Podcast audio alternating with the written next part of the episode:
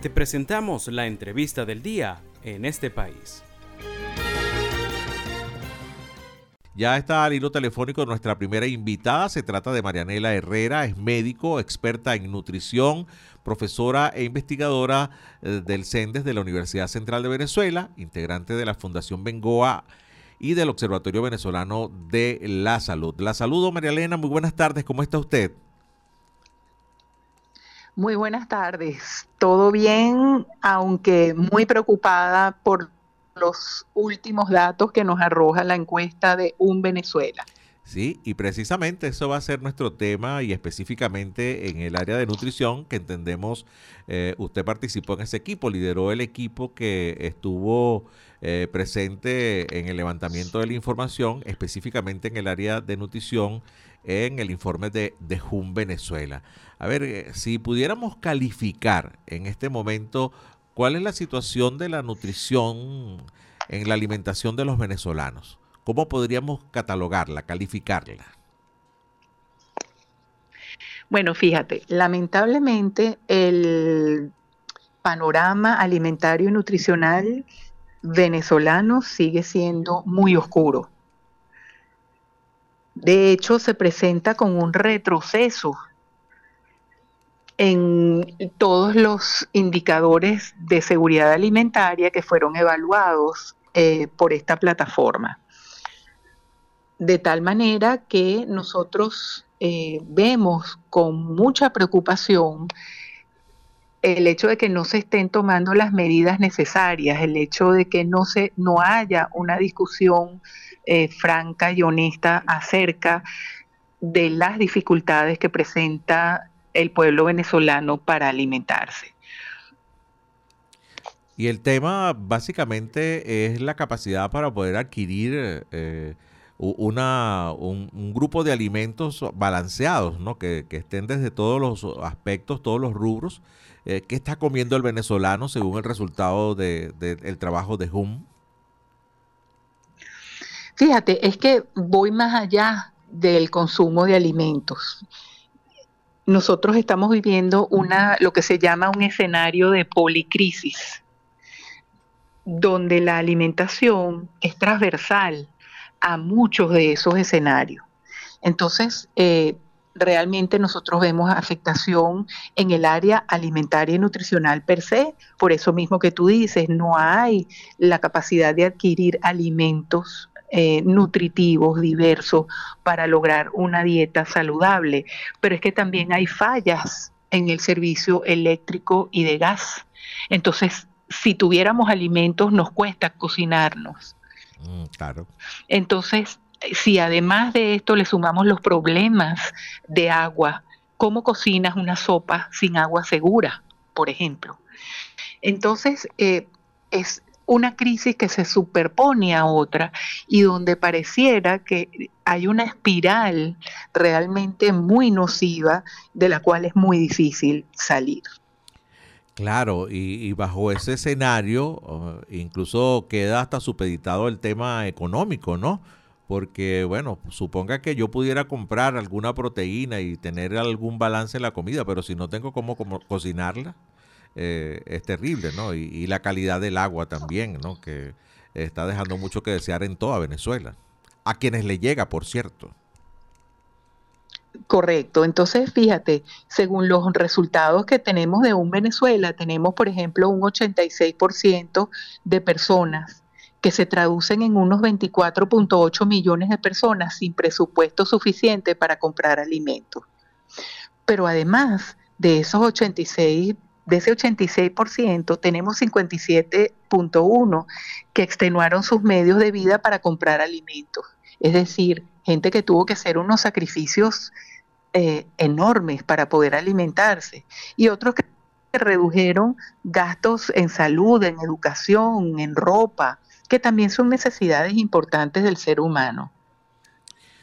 Y eh, además vemos que 51.6% reporta dieta deficitaria con alimentos proteicos. Entonces, el acceso a proteína cada vez está eh, más comprometido. Sí, e, e, eso es cierto, ¿no? El tema de, de, de, poder escoger, ¿no? Y de, y de este balance, la gente a veces tiene que escoger entre comprar comida o comprar medicinas. Y eso ha sido una constante bien importante en, la vida de los venezolanos en los últimos años, porque también ha sido bien costoso el tema de, de la salud, ¿no? Otro tema transversal también dentro de lo que es la crisis compleja humanitaria venezolana. Eso es correcto y además entonces eh, llegamos a un punto donde tenemos que aceptar que el derecho a la salud y a la alimentación se encuentran sumamente comprometidos en el país. Que tiene que elegir entre comprar alimentos o medicamentos eh, tiene eh, completamente violentados esos derechos, porque además no, no cuenta con una red de apoyo que verdaderamente ayude a subsanar esta, este estado de fragilidad y de vulnerabilidad en que se encuentra. ¿Cómo pudiera estar afectando, eh, yendo específicamente a, su área, doctora? Estamos conversando con la doctora María Elena Herrera, médico experta en nutrición y además miembro de JUN Venezuela, a, la generación futura, a, este grupo de niños que están recibiendo una nutrición deficiente eh, en su desempeño cognitivo y, más adelante como, como ya hombre o mujer. ¿Cómo, lo está afectando? ¿Se ha, ¿Se ha logrado hacer una proyección, una medición de esto? Bueno, fíjate, desde hace varios años eh, existió un proyecto entre, realizado entre Fundación Bengoa y la Universidad Católica Andrés Bello, denominado el Proyecto de Emergencia Social. Ya desde el año 2017 nosotros encontrábamos un 33% de niños eh, entre 0 a 2 años de edad, es decir, en, dentro del periodo de lo que se consideran los primeros mil días de vida, que es un periodo crítico del crecimiento y desarrollo, con retardos del crecimiento en forma crónica. Esto quiere decir que los niños eh, vienen ya con un retardo desde el útero y que va a afectar de manera importante eh, su crecimiento y desarrollo eh, a futuro, entre ellos el crecimiento inclusive del cerebro, el desarrollo cerebral, el desarrollo de habilidades cognitivas eh, y, entre otras discapacidades que pueden, que pueden presentarse. Entonces, eh, y, a lo largo del tiempo, nosotros encontramos realmente cifras que que siguen corroborando e inclusive aumentando en forma puntual, porque no tenemos datos nacionales, lamentablemente, pero cuando nosotros observamos lo que arrojan las mediciones en algunas comunidades, llegamos hasta el 50% de retardo de crecimiento en niños menores de 5 años, lo cual es muy grave en términos de desarrollo del capital humano de un país. No, terrible, esas son cifras que realmente son alarmantes. Doctora, finalmente eh, el estudio que ha hecho HUM ha, sido en 20 regiones del país, en 20 estados. Eh, ¿Pudiera decirse que hay alguna diferencia importante entre alguno y otro estado? ¿Pueden notarse muchísimo más todas estas carencias en algunos estados que en otros? Bueno, fíjate, eh, definitivamente hay estados, a ver, tenemos que entender que ninguno está bien. Ningún estado está bien. Pero hay estados que muestran mucha una mm, vulnerabilidad mucho mayor que otros. Por ejemplo, el estado Yaracuy. Yaracuy presenta realmente unos datos alarmantes de pobreza en términos de ingreso, en términos de déficit de agua, de electricidad, de salud, de alimentación. Eh, Amazonas también es un estado sumamente vulnerable. Anzuategui es un estado sumamente vulnerable. Falcón, Guárico. Entonces, eh, realmente, Lara, tenemos una vulnerabilidad eh, impresionante, inclusive el mismo estado Miranda, que, presenta una, gran inequidad, una gran desigualdad, una brecha muy grande entre la gente que tiene y las que no tiene, es un estado que sigue resultando con suma, de suma vulnerabilidad porque realmente eh, por, por, ser un estado de los más poblados del país y tiene una población mucho mayor que otros estados, entonces sigue apareciendo como un estado con gran vulnerabilidad. Sí, fíjese que incluso nombró algunos que me, que me causan ruido, ¿no? Que uno podría pensar que no. Por ejemplo, Anzuategui. Anzuategui es un estado incluso con presencia de industria petrolera. Eh, y, fíjese, donde en teoría pudieran movilizarse más ingresos. Eh, también me llama mucho la atención Lara, ¿no? Que, y, Yaracuy, ¿no? Que por cierto son estados vecinos, ¿no?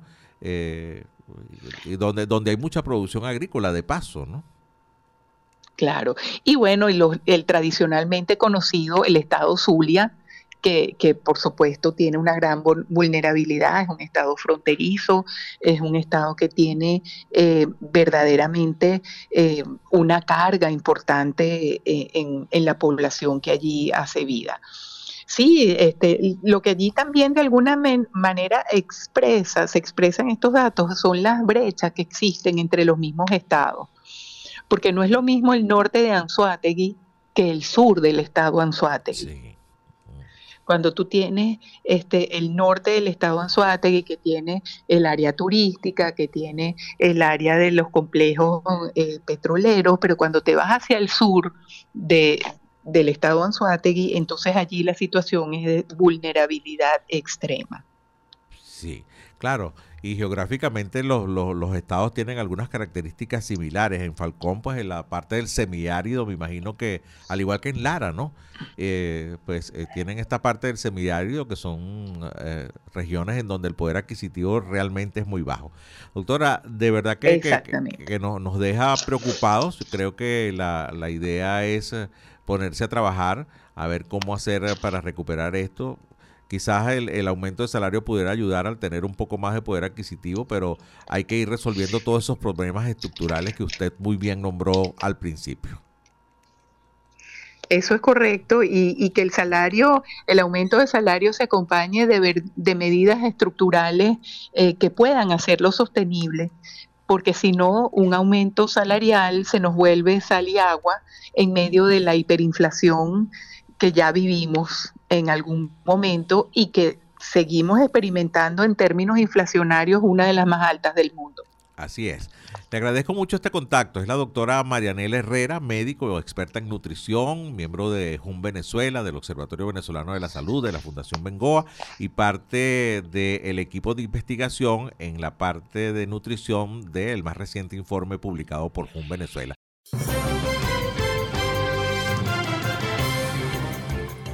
Esto fue la entrevista del día en este país. Para conocer más el programa, síguenos en nuestras cuentas en redes sociales. Estamos en Twitter e Instagram como arroba en este país radio y visita nuestra página web www.enestepais.info.